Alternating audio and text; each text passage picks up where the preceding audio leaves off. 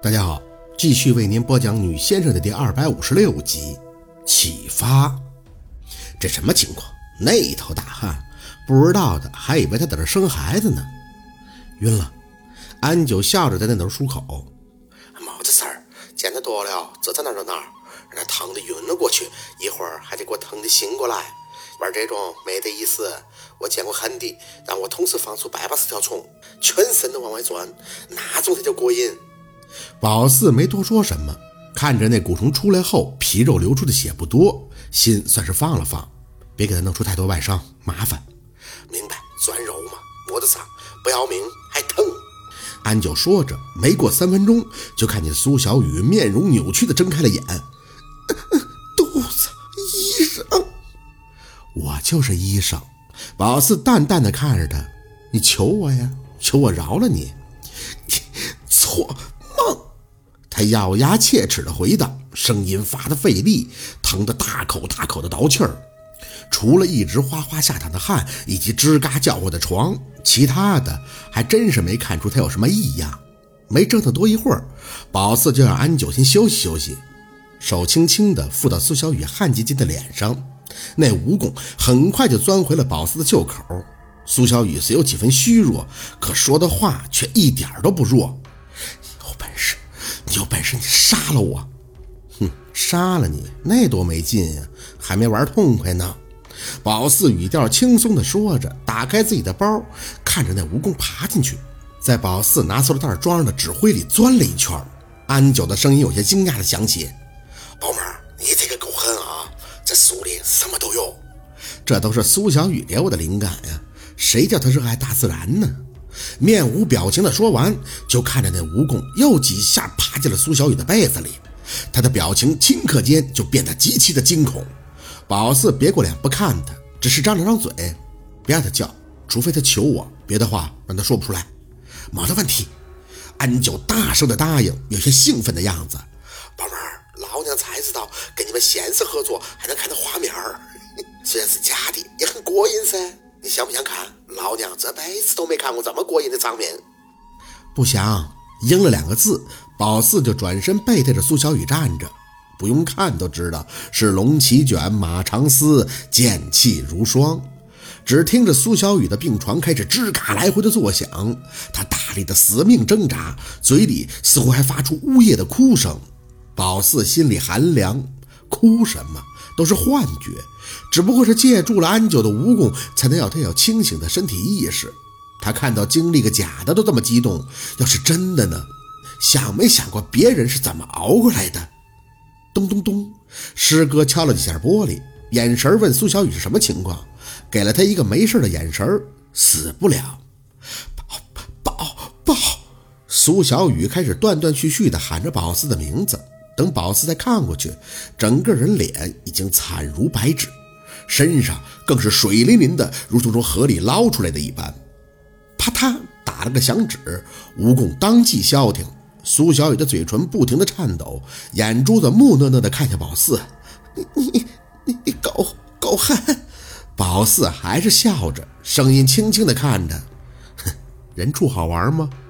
你个贱货，不是人！”宝四真的笑不出来了，眼睛看着他，却丝毫没有同情。“我不是人，你比我更不是人。你怎么对别人的，我就怎么还给你。”说完，就弯腰凑到他的耳边。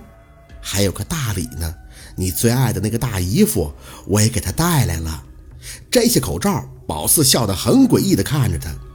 他戴着一副黑框眼镜，左胸呢还别着一支钢笔，跟我说他很想你，真的很想你。苏小雨瞳孔里的光开始扩散，牙齿也打起了寒战，脸像是刚洗过一般的看着宝四。别别别别什么呀？老情人见面应该高兴啊！我求你，求你！宝四看着他眼里的乞求，心里莫名的滋生了一种叫做变态的快感，甚至很得意。你求我，我求你！苏小雨红着眼，流出了在宝四看来是鳄鱼眼泪一样的东西。求求你，要么杀了我，要么不要再折磨我！我求求你，求求你，求求你！你不是先生吗？你弟弟不是说你是善道吗？求求你！宝四呵呵地笑了两声，告诉自己不要心软。朝阳难道没有求过他吗？他是怎么做的？接近咬牙，善道分对谁？小耳朵里却没有传出安九的声音，深吸了一口气，手伸进了自己的裤兜里，握紧那包裹着照片指挥的纸巾，看着苏小雨吓得萧瑟惊恐的眼。薛薛宝四，我承认你比我狠了，行不行？求你不要再折磨我了，行不行？我已经准备等死了呀！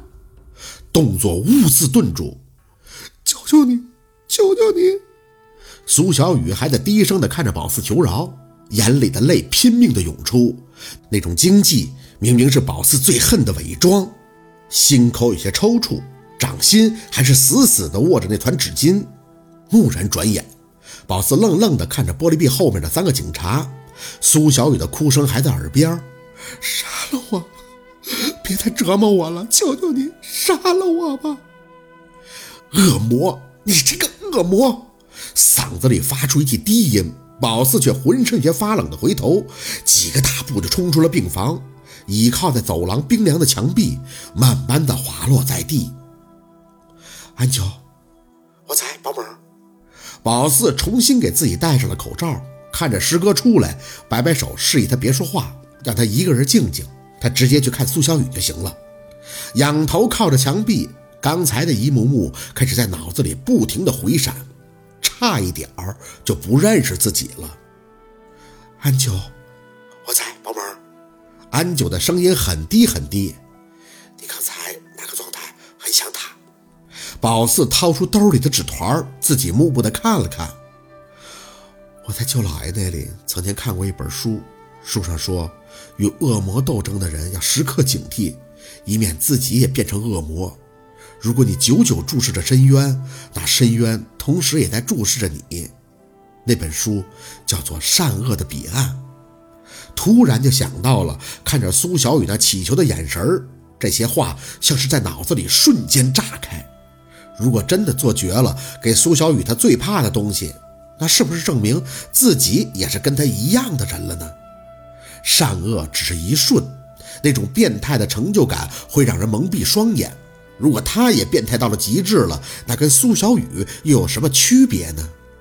突然就开始后怕，看着手里的纸团，很怕。宝贝儿，我懂得那种感觉。一开始只想讨个说法，但是后面仇恨就会让人冲昏了头。我虽然不会拦着你，但是我觉得你这个选择是对的。就算是以暴制暴，你的暴也是有底线的嘛。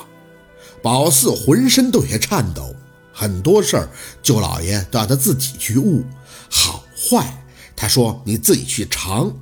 可他真的很怕自己一头热血就走错了路。他不在乎玩死苏小雨。可宝四在乎的是自己，他要怎么面对他自己？他不是跟苏小雨一样的人呀。所谓高贵的灵魂，就是对自己怀有敬畏之心。安九的蜈蚣顺着门缝爬回了宝四的衣服里，抬手，宝四把那一千块钱买来的照片扔进了垃圾桶里。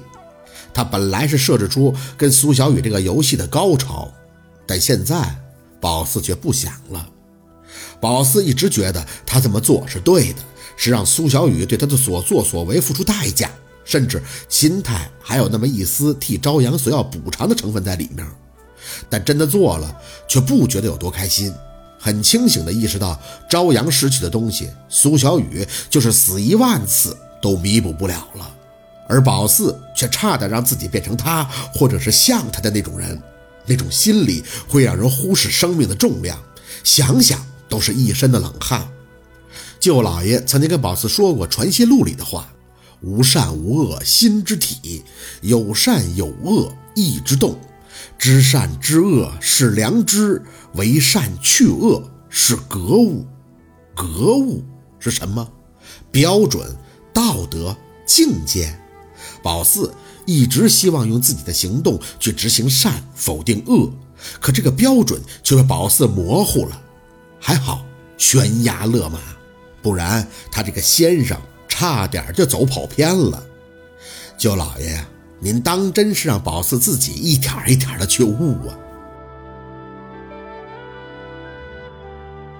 好，今天的故事就到这里了，感谢您的收听。喜欢听白好故事更加精彩，我们明天见。